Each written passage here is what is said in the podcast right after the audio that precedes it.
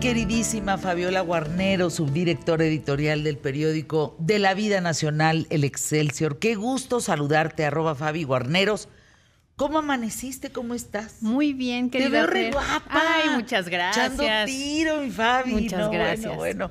Oye, tenemos una gran invitada, Eloísa Díez, que es guionista, productora radiofónica, documentalista y, pues, ¿de qué se trata? El periodismo de lo posible.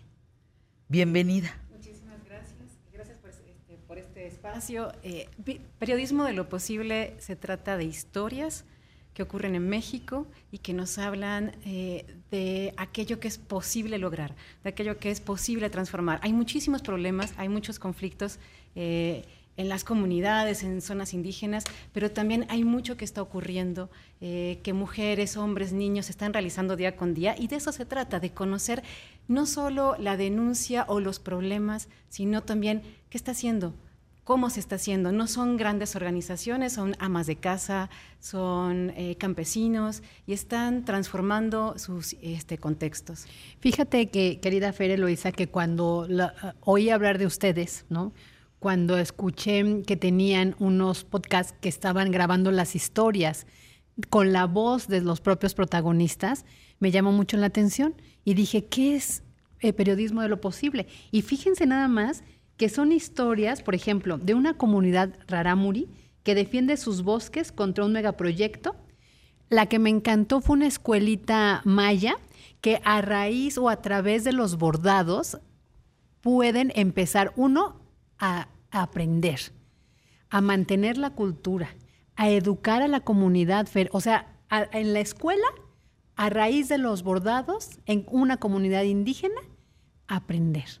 Es decir, otra historia donde defienden el, el- el- el río. Otra historia donde llegan mineros a una población y pues quieren destruir bosques, hacer hoyos y ellos no. Pero lo maravilloso de esas historias, Fer, es que estas comunidades no se quedan en la protesta, en los bloqueos y no pasa nada.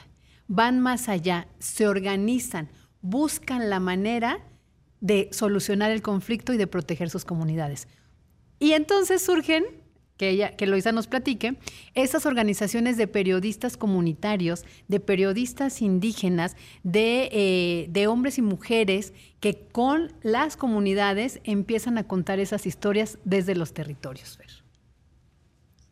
Eh, con las voces de las personas de comunidades, los guiones, las grabaciones, la edición, o sea, completamente los programas se realizaron en las comunidades eh, de la mano de comunicadores y periodistas indígenas. Exacto, pero por ejemplo, ¿cómo fueron? Platícame. ¿Hicieron historias? ¿Hicieron un concurso?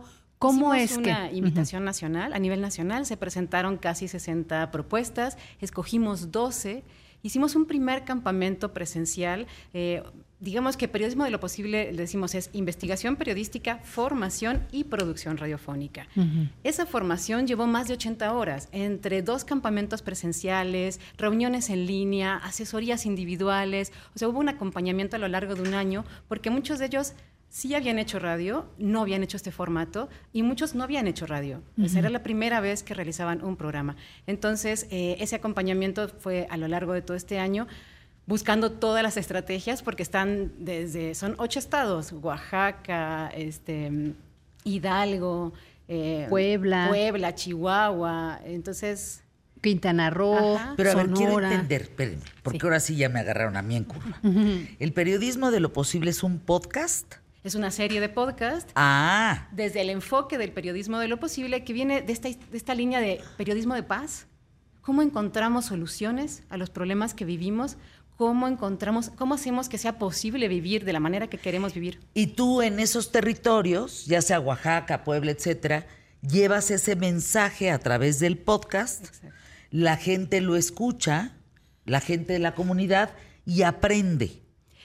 Se inspira, aprende, em, lo platica. lo platica, aparecen nuevas soluciones, otras estrategias. Es decir, por ejemplo, en el episodio, no sé, de, de- del de, a mí me gustó mucho el de el de la- el centro comunitario en Quintana Roo, y por ejemplo es una escuelita para bordar. Y el, este está en un alto de un cerro, está rodeado de la selva maya, una gran palapa que alberga un taller de bordado que entrelaza los hilos, las costuras, el multicolor y la enseñanza en la lengua maya al mismo tiempo que aprenden conocimientos. Ah. Pero eso, ellos van, lo buscan, ven que esa es una historia de lo posible, es decir, no se quedaron en el alfabetismo, no se quedaron en la pobreza, mujeres que decidieron luchar. Y adivina quién lo cuenta en el podcast. ¿Ellos Ellas. o ellas? O ellas. En su mayoría ellas, porque la gran mayoría son mujeres. La gran mayoría de las protagonistas, de las Oye, narradoras ¿y son cómo salieron para comunicar lo suyo? ¿Cómo, qué ves en ellas? Bueno, una necesidad enorme de contar sus historias y de historias que en general no llegan a los medios de comunicación. Entonces, de, de decir, nos está pasando esto, es grave, nos importa y lo queremos contar, lo necesitamos contar. Por ejemplo, eh, me gustaría resaltar a Laura Méndez, que es la narradora de uno de los podcasts, el podcast de Tlaxcala Ajá. que hablan sobre eh, cómo la contaminación del río Atoyac está generando cáncer, eh, insuficiencia renal y leucemia. Por la- el nivel de contaminación del río, eso ya está comprobado con, con pruebas científicas y demás. Laura es ama de casa. Ella ha participado desde hace muchos años en una coordinadora que protege el río. Nunca había hecho comunicación. Le daba miedo el micrófono y sin embargo hizo un trabajo, es una enorme nar- una narradora pero fantástica, que nos lleva de la mano, nos cuenta la historia. Es una historia muy dura, obviamente, pero en el cual las mujeres se enfrentaron a todo, incluso la sacaron de la iglesia por tratar de decir, oigan, nos estamos muriendo, necesitamos hacer algo. Eloísa, ¿tú vas a la comunidad y ahí las grabas? Ellos se graban. En los espacios de formación, en los espacios de formación dimos las herramientas, compartimos todo y ellos en sus espacios de trabajo, en sus comunidades grababan, editaron, hicieron los guiones. ¿Cómo? Todo, sí. ¿En qué formato se graban? Eh, con, pues en grabadoras eh, hubo muchos requisitos técnicos que no me quiero meter ahí, pero No, no queda claro, pero... en tal formato, a tal distancia, con tal volumen. ¿Qué tal? Me mandaban las grabaciones, yo las checaba, les decía, bueno, van bien, pero hay que mejorar esto, o cuidado con el viento. No sé, Por de ejemplo, cosas. usaban, no sé, un teléfono celular o una grabadora de lo que tenían en de casa. todo, de lo que hubiera, o sea, lo, lo que, lo que cada quien tuviera. Es que mira, Fer, ahorita que narra el caso de Tlaxcala, pues me acuerdo de Erin Brockovich, el gran documental que fue de la vida real, donde a una comunidad donde se estaba contaminando y también había Exacto. cáncer, ella de asesora de abogada empieza a hacerlo. Eh, aquí es, son los propios protagonistas. Es una madre de familia que vive ahí, que está contaminado el río y dice, tengo que hacer algo. Pero lo bueno es que no se queden, tengo que hacer algo No. Sino lo hicieron y logran tener estrategias para sanear el río, ¿no? En eso Tienen un están. plan de saneamiento, bueno, obviamente eso va a tomar más tiempo, pero lograron que la CNDH dijera, sí está habiendo este problema, hay una violación de derechos humanos y hay que resolver algo. O sea, lograron que al menos el Estado volteara a ver y decir, bueno, hay que hacer algo acá. A ver, vamos a escuchar Sí. un minutito de uno de los ejemplos del periodismo de lo posible. Son varios episodios, de- tenemos varios, pero a ver, este es cada lunes se estrena un nuevo reportaje. A ver, vamos a escuchar un minuto. Periodismo de lo posible. Historias desde los territorios. Relatos sobre organización comunitaria y victorias contra el despojo. Hoy, Sonora, la alianza ancestral que une pueblos.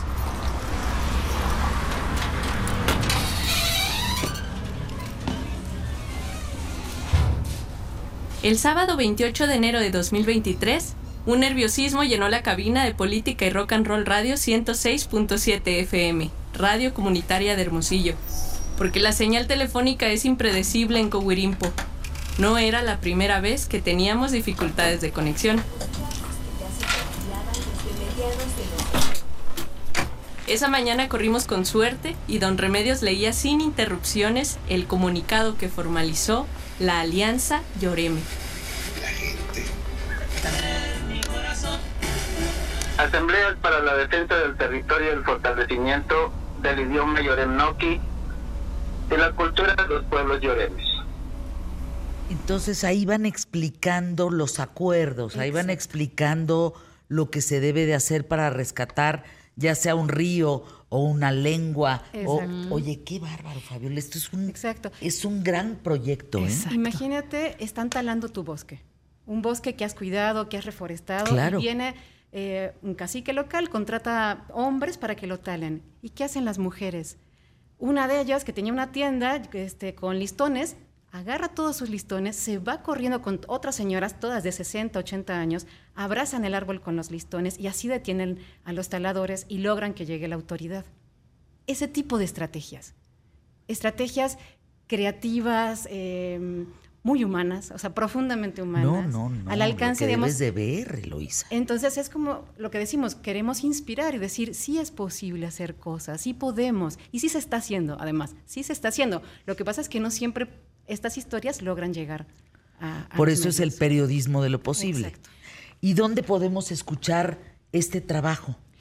Eh, por favor, Eloisa, danos. Tenemos un sitio web que es periodismodeloposible.com. Ahí están todos los, eh, eh, Todos los episodios. Todos los episodios, se va, va uno por semana y la información extra, extra. ¿Quieres saber algo más de la asamblea? Ahí va a estar.